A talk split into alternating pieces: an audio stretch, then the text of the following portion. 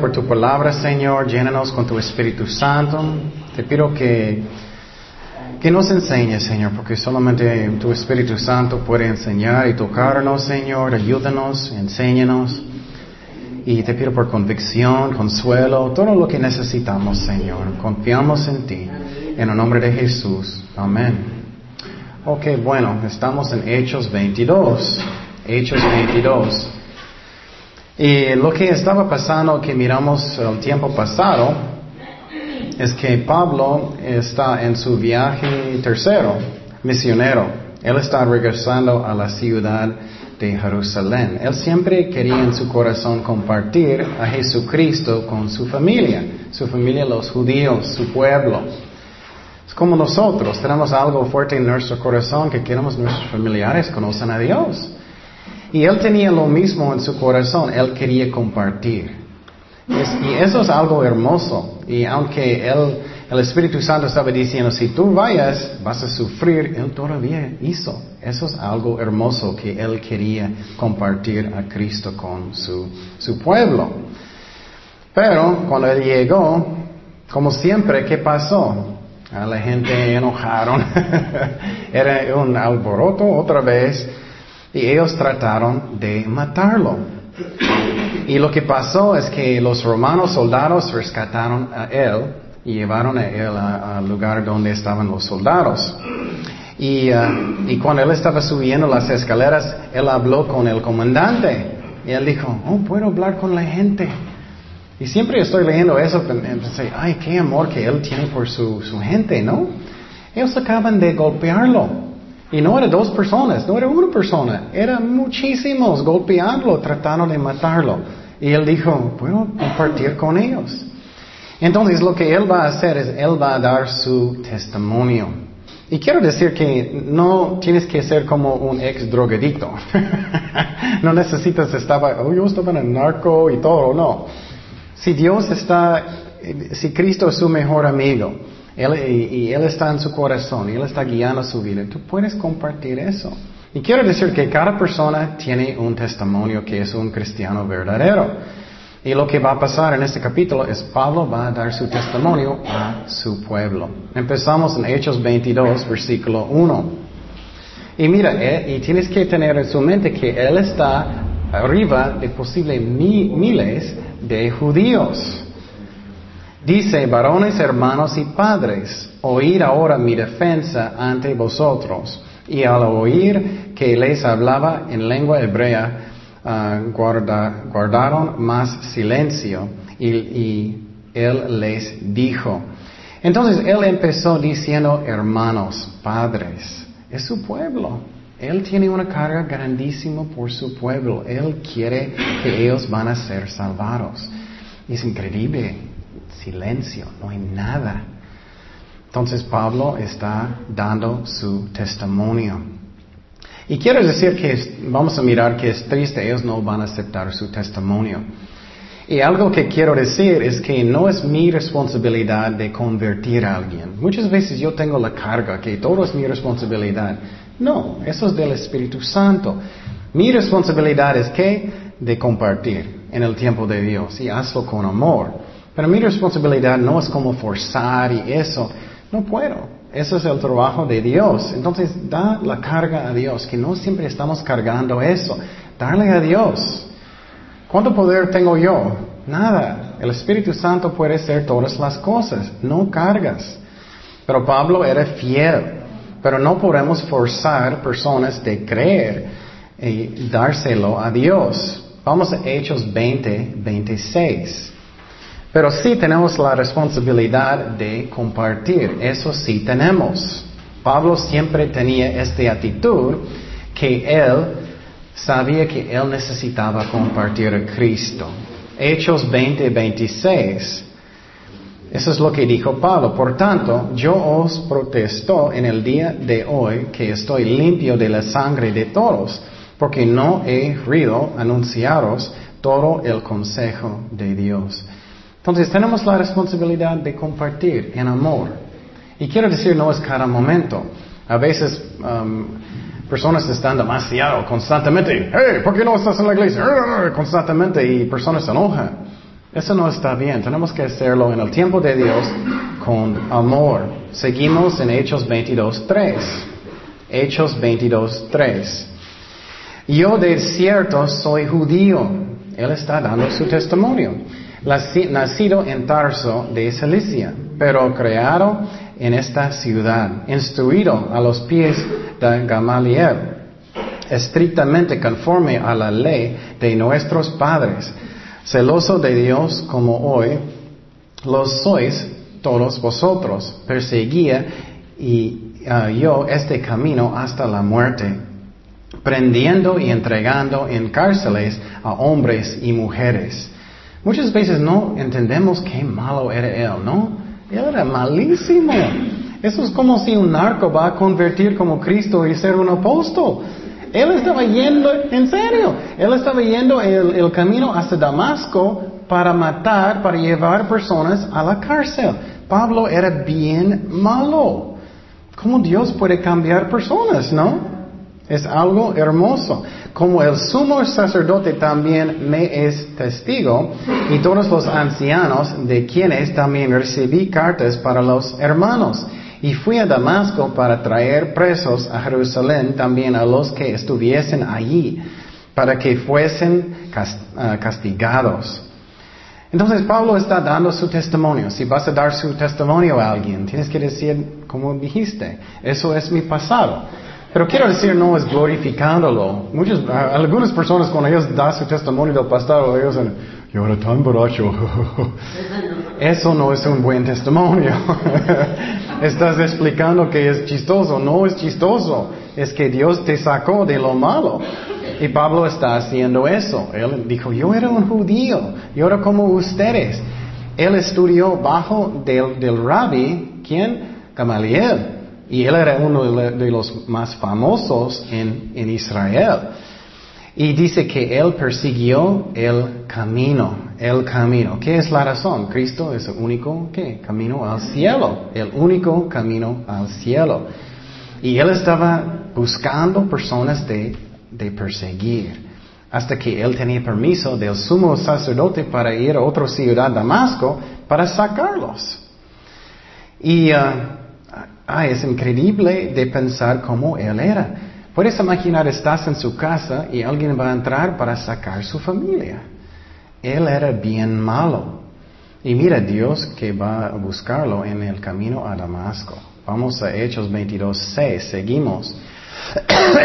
Pero aconteció que yendo yo al llegar cerca de Damasco, como a mediodía, de repente me rodeó mucha luz del cielo Quiero decir que eso era mediodía. La luz de Dios era más brillante que la luz del sol. Y caí al suelo y oí una gran voz que me decía, Saulo, Saulo, ¿por qué me persigues? Yo entonces respondí, ¿quién eres, Señor? y me dijo, yo soy Jesús de Nazaret, a quien te persigues. Y los que estaban conmigo vieron a la verdad la luz y se espantaron, pero no entendieron la voz de que hablaba conmigo. Entonces, puedes pensar en su mente que Pablo estaba en el camino a Damasco para perseguir los cristianos allá y brilló una luz tan fuerte, era más fuerte que el sol. Eso es como brillante es la luz de Dios. Qué increíble, ¿no? Entonces, ¿qué dijo Jesucristo? Eso puede darme mucho consuelo en mi corazón. Saulo, Saulo, porque me persigues. Entonces, si tú eres un hijo de Dios verdadero, Dios te cuida. Él te cuida. Tú eres un hijo, hija de Dios. Y entonces, por ejemplo, um, si alguien va a hacer algo a mi hija, voy a enojar, ¿no? ¿Qué haces con mi hija? Es lo mismo con nosotros. Entonces no, no debemos pensar que Dios permite cualquier cosa pasar. No es cierto. Somos hijos, hijas de Dios. Entonces yo no necesito tener miedo constantemente de cosas. Dios no permite nada que no es mejor para nosotros. A veces somos enfermos, a veces tenemos pruebas grandes, pero muchas veces es como Dios nos enseña de crecer en Cristo, ¿no? De no quejar, "Ah, porque estoy... o crecer lo que sea. Pruebas para confiar en Dios. Pero entonces no necesitamos tener miedo. Dios está en el trono y Él es nuestro Padre en el cielo. Jesús dijo, porque me persigues. Vamos a Isaías 41, 13. Eso es cuando tú sientes que eres un niño chiquito. Tienes problemas, sientes solito. Dice, porque yo, Jehová, soy que tu Dios, quien te sostiene de tu mano derecha y te dice, no temas, yo te ayudo. Qué hermoso, ¿no? Él nos tiene por la mano. Él nos ama. Y muchas veces tenemos pruebas grandes y tenemos temor, pero no. Dios es mi Padre en el cielo. Vamos a Proverbios 3:25. Proverbios 3:25. A veces tenemos noticias y tenemos mucho miedo de algo.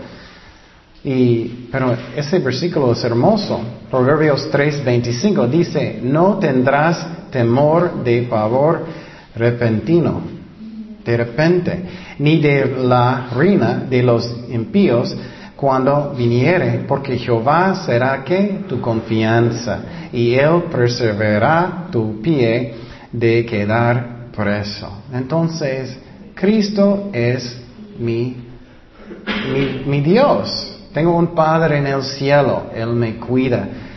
Y Cristo, cuando alguien está haciendo a ti, alguien está haciendo algo a Jaime, y Cristo está diciendo, hey, ¿por qué me persigues?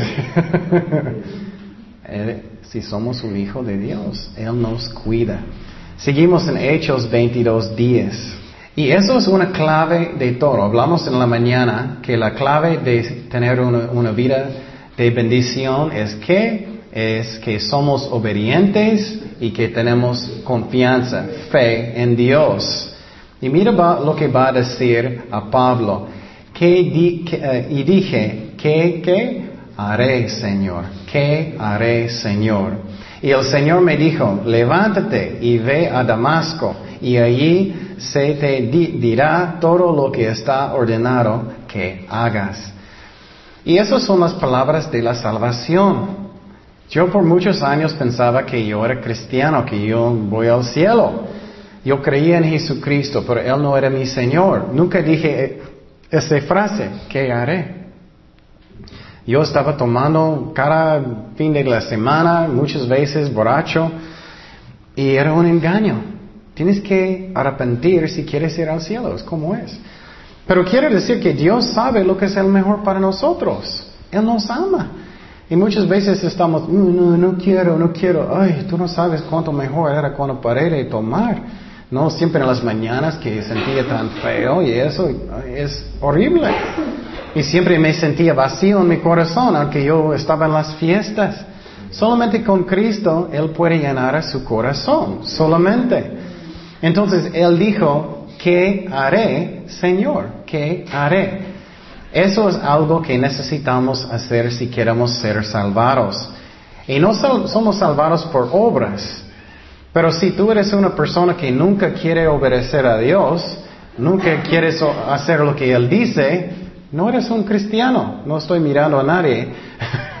Siempre estoy diciendo, lo está mirándome. Pero si Dios está hablando a su corazón, no eres un cristiano. Yo no era. Yo era falso. Vamos a Mateo 7, 21. Y, voy a darte un ejemplo chistoso. Yo voy a decir, uh, yo soy un carpintero. Oh, oh, entonces tú haces casas o haces algo de carpintero, ¿no? No. uh, nunca estás trabajando con madera, nunca, no, nunca estudias madera, cómo hacer las cosas. No, pero soy un carpintero. es un engaño. Si no hacemos lo que Dios dice, no somos cristianos. No somos. Dios necesita ser su Señor. Mateo 7, 21. Son palabras de Jesús. No todo el que me dice, Señor, Señor, entrará en el reino de los cielos, sino el que hace la voluntad de mi Padre que está en los cielos. Muchos me dirán en aquel día, Señor, Señor, no profetizamos en tu nombre. Yo canté en tu nombre, yo estaba sirviendo en la iglesia en tu nombre. Pero si muchos no conocen a Dios, Y en tu nombre echamos fuera demonios, y en tu nombre hicimos muchos milagros, y entonces les declararé, nunca os conocí, apartaos de mí, hacedores de maldad. ¿Cuántos de ustedes han visto la película de Dejaro uh, detrás? Yo sí, muchos, ¿sí? Dejaro detrás, ¿sí? Del rapto, del rapto. Y entonces, lo que va a pasar, especialmente en los últimos días, después del rapto, a mí, muchas iglesias, ellos no van a dar cuenta. Todos van a estar todavía. Muchas iglesias modernas no, no enseñan la, palabra de Dios, ellos solamente quieren que sientes a gusto o algo. Eso es triste y tenemos que buscar en mi corazón, ¿soy un cristiano verdadero o no? Y en la película, dije en la mañana que mi favorito escena en la película es que después del rapto, el pastor quedó. y él enojó. Él tenía una pelota, él estaba pegando la, la, pared y todo. Y él dijo, yo era falso, yo era falso, yo no era real. Y él arrepintió finalmente y él, él uh, obtuvo salvación finalmente. Pero hay muchos que van a quedar, hay muchos pero no, no necesitamos. Entonces, Pablo dijo, ¿qué haré en este camino? Él dijo. Y la otra cosa, si tú eres un cristiano verdadero ya, la otra cosa es que si quieres saber la voluntad de Dios, escúchame muy bien, necesitamos tener un corazón que quiere obedecer a Dios, que quiere obedecer a Dios. ¿Qué es la razón? Porque Dios nos guía paso a paso de obediencia. Por ejemplo, muchas personas van a decir, oh Señor, ¿qué es tu voluntad? ¿Qué es tu voluntad? Yo nunca escucho tu voz. Y Dios está diciendo, tienes que perdonar a tu hermano. Oh, eso no fue Dios, no fue Dios, no eso. o Dios va a decir, ah, quiero que tú vas a compartir Cristo con tu vecino. Oh, eso no fue Dios, no fue Dios. Entonces, no vas a escuchar la voz de Dios si no quieres obedecerlo. Pero ¿qué dijo Pablo? ¿Qué necesito hacer? ¿Qué haré? Seguimos en Hechos 22, 11 y él sigue con su testimonio. Hechos 22, 11 dice, y como yo no veía a causa de la gloria de la luz llevado de la mano por los que estaban conmigo, llegué a Damasco. Y él era ciego por la luz. Entonces uno llamado Ananías, varón piadoso según la ley, que tenía buen testimonio de todos los judíos que allí moraban, vino a mí acercándose, me dijo, hermano Saulo, recibe la vista. Y yo en aquella misma hora recobré la vista y lo miré. Entonces Pablo es increíble, él era ciego y en vez de ir como enojado para matar cristianos y llevarlos a la cárcel, él era ciego, ellos necesitaban guiarlo por la mano, por la mano. Y algo que quiero decir es que tenemos que tener cuidado si tengo una actitud que yo sé todo. Pablo era muy lleno de orgullo, ¿no? Él pensaba, ah, yo sé todo. Yo soy, yo sé todo. Yo voy a matar, yo voy a llevarlos, yo sé todo. Y él era completamente qué? Ciego. Y tenemos que tener cuidado que tenemos humildad, que no pienso, oh, yo sé todas las cosas. No. ¿Cuántos de nosotros estábamos equivocados mucho? Eso pasa. Entonces Pablo, él no sabía, él estaba engañado. Y eso tenemos que tener cuidado. Vamos a Mateo, uh, perdón, Seguimos en, uh, versículo 14, Hechos 22, 14. Porque serás uh, testigo suyo a todos los hombres de lo que has visto y oído. Ahora pues, ¿por qué te detienes? Levántate y bautízate y lava tus pecados invocando su nombre. Entonces este discípulo Ananías, y otra vez Dios habló con Ananías, que él necesitaba hablar con Pablo. Y muchas veces pensamos, ay, no sé la voluntad de Dios. O puedes imaginar si Ananías no obedeció a Dios. Él no va a saber lo que Dios quería.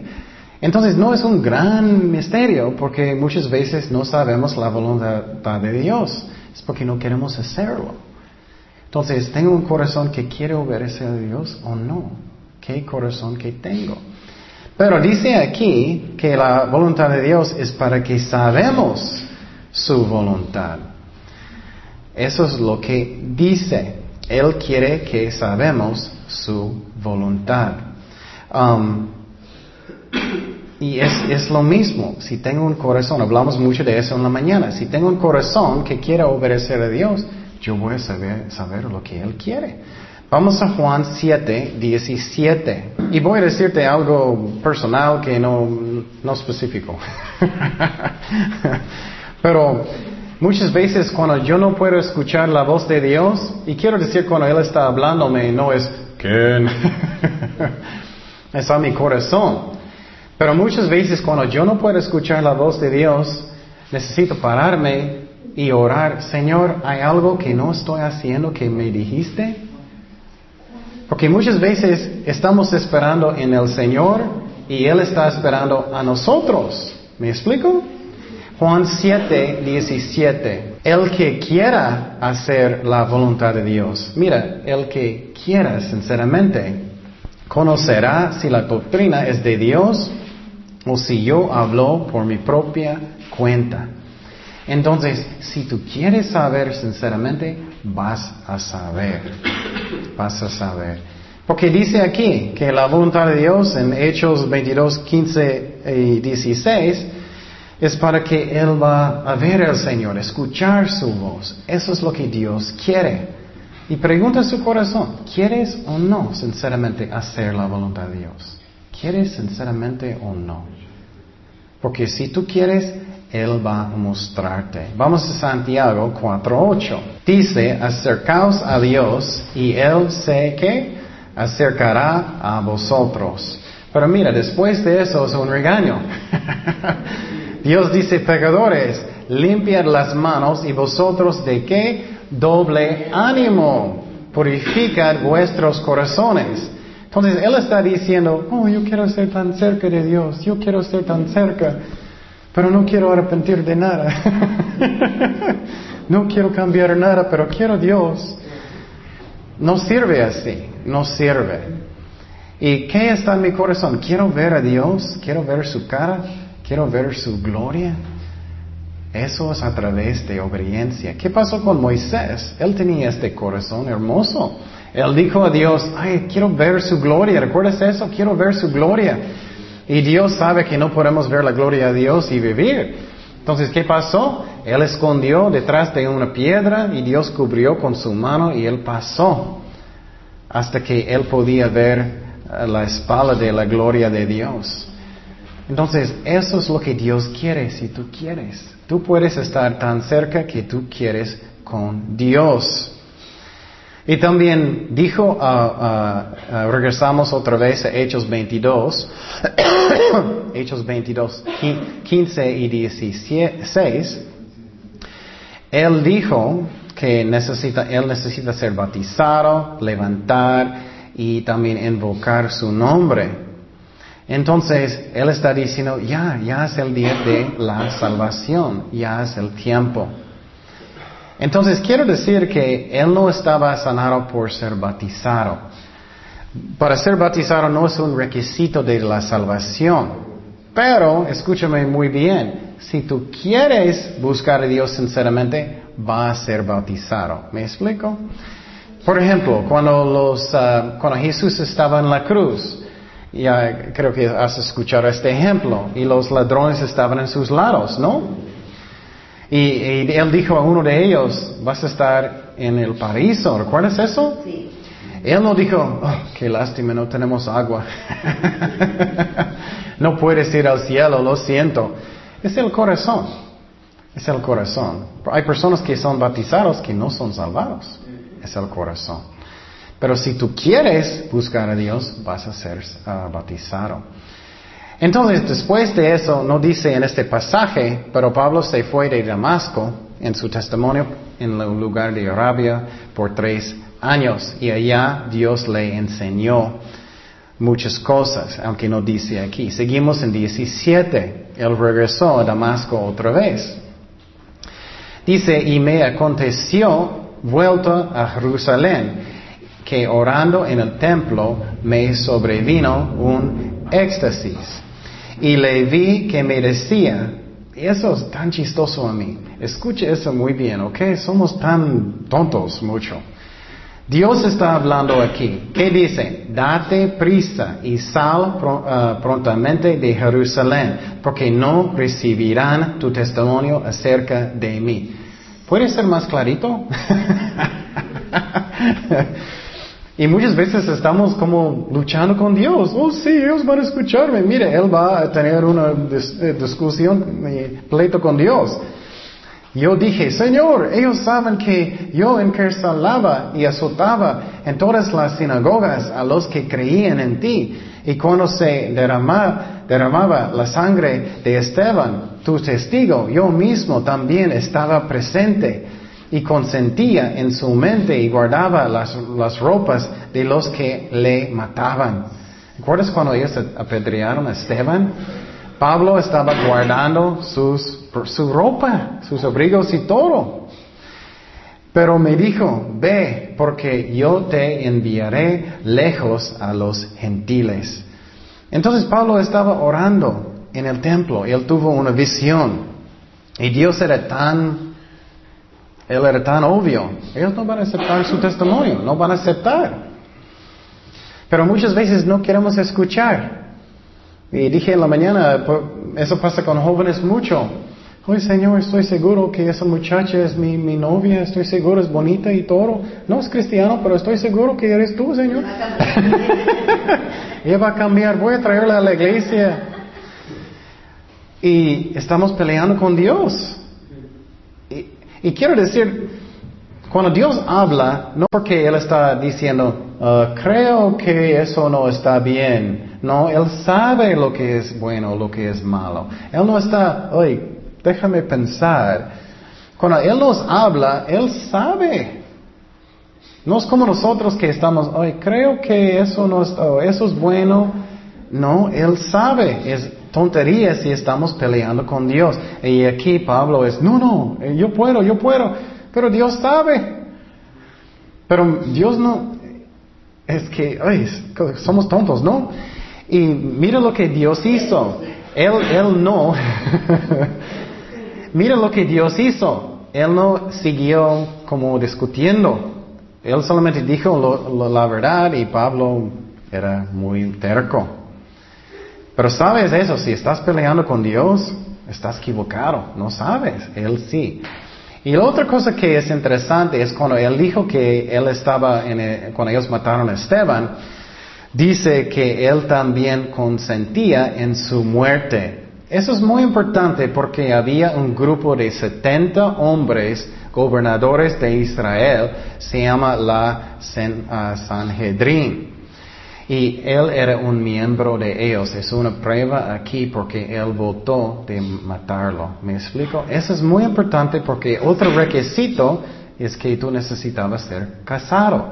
Él tenía una esposa antes. No sabemos lo que pasó con él. Seguimos en versículo 22, Hechos 22, 22. Y mira lo que va a pasar con la gente.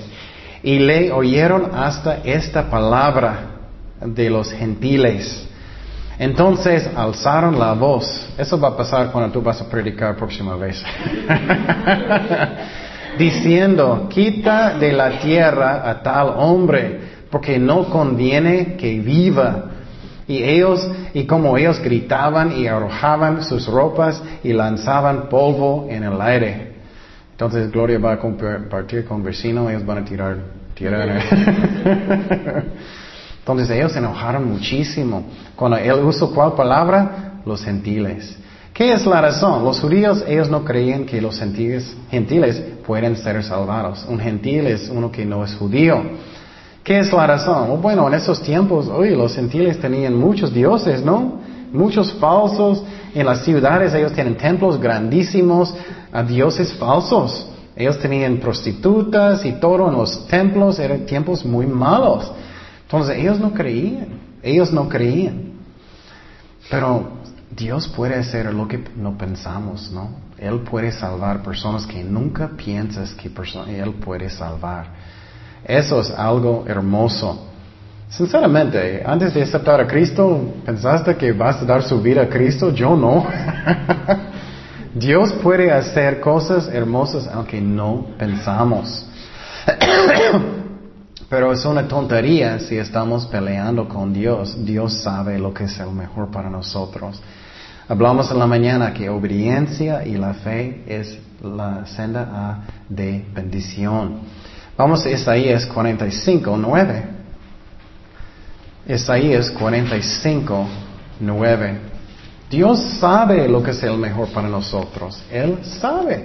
Entonces ya decide hoy que ya no voy a pelear con Dios, voy a quitar cosas malas de mi vida, voy a buscar a Jesucristo, voy a ponerlo primero.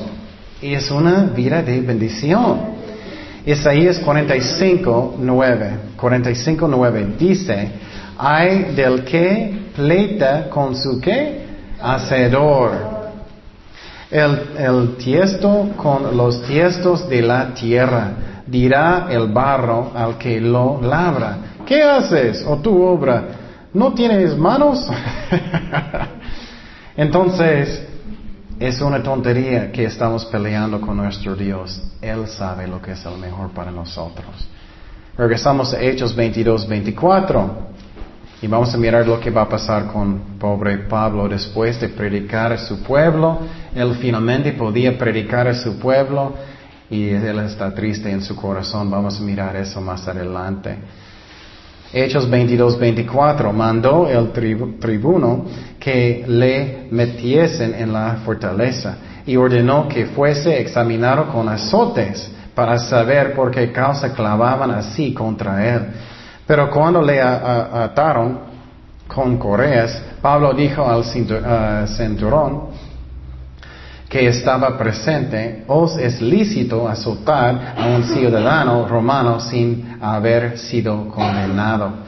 Entonces Pablo está diciendo sus derechos. Él está diciendo, soy un romano, no puedes pegarme si no tienes un juez. Eso no, tribunal. 26. Cuando sin, uh, Centurión oyó esto, fue y dio aviso al tribuno, diciendo, ¿qué vas a hacer? Porque este hombre es ciudadano um, romano. Vino el tribuno y él le dijo, dime, ¿eres tú ciudadano romano? Él dijo, sí. Respondió el tribuno, yo con un gran suma adquirí esta ciudadanía, entonces Pablo dijo, pero yo lo soy de nacimiento. Así que luego se apartaron de él los que le iban a dar tormento. Y aún el tribuno, al saber que era ciudadano romano, también tuvo temor por haberle atado. Entonces el comandante quería azotar a Pablo para que él va a hacer eso, una confesión. ¿Qué está pasando? para pegarlo. Pero el problema es que él es un ciudadano romano. Qué triste cuando solamente personas te tratan bien si tienes dinero, tienes derecho, tienes ciudadanía o lo que sea. Eso es triste. Eso es lo que ellos hicieron a Jesucristo. Cuando, eh, uh, si miraste la película de la pasión de Cristo, cuando ellos estaban azotándolo, la razón es tan fuerte es porque ellos querían sacar una confesión. Y lo que ellos hicieron es que ellos lo hicieron más fuerte, más fuerte hasta que van a confesar. Pero Cristo no tenía nada de confesar, entonces ellos siguieron fuerte hasta 39 veces. Y muchas veces personas murieron. Pero quiero decir que Pablo no era como tonto, diciendo, oh, está bien. Él dijo, no, soy un romano, no lo haces. Seguimos en versículo 30. Dice, al, día siguiente, queriendo saber de cierto la causa por la cual le acusaban los judíos, le soltó de las cadenas y mandó venir a los principales sacerdotes y a todo el concilio. y sacando a Pablo, le presentó ante ellos. Entonces él cambió. Él va a llamar a los sacerdotes y los líderes religiosos para tener un tribunal. ¿Cuántos de ustedes creen que Él va a tener uno justo? no. Y ahora adelante vamos a mirar que Él va a estar enfrente de muchos malos jueces falsos y todo. Pero Pablo está triste en su corazón y vamos a mirar um, cómo Dios cuida a él, aunque él siente triste en su corazón. Él quería dar testimonio a los judíos, su pueblo, ellos no recibieron. ¿Y qué pasó? Dios dijo que ellos no van a recibirlo, ¿no? Y Pablo era, oh, sí, sí, sí. Y eso, y eso es un ejemplo de tonterías, ¿no? Dios sabe lo que es el mejor para nosotros. Y su tarea y el mío también esta semana es tener un corazón de obedecer a Dios inmediatamente. Él nos ama, Él sabe lo que es el mejor para nosotros. ¿Quieres una vida bendecida? Es por obediencia y por fe en Cristo. Es como es. Si Dios está hablándote de quitar algo malo, hazlo. Si Dios está diciéndote, tienes que leer la Biblia más, tener más tiempo de devocionales, necesitas servir a Dios en esa forma, lo que sea, hazlo. Eso es la manera de tener una vida bendecida. Es, como es. Pero si estamos peleando con Dios, estamos haciendo nuestro propio daño. Dios nos ama. Oremos. Señor, gracias Padre por tu palabra, Señor. Gracias que nos ama tanto, Señor. Gracias por el ejemplo. Aunque Pablo posible, eso era tontería para ir a Jerusalén y todo eso para predicar, es que porque tú dijiste ellos no van a recibirlo. Y Señor, eh, y él finalmente fue y ellos no recibieron. Y Señor, ayúdanos a ser obedientes, Señor, para que te, podamos tener una vida bendecida, Señor. Queremos bendecir tu nombre también, Padre y tener una vida llena de fe, que tenemos confianza en ti, que tú sabes lo que es el mejor para nosotros. Gracias Señor, en nombre de Jesús.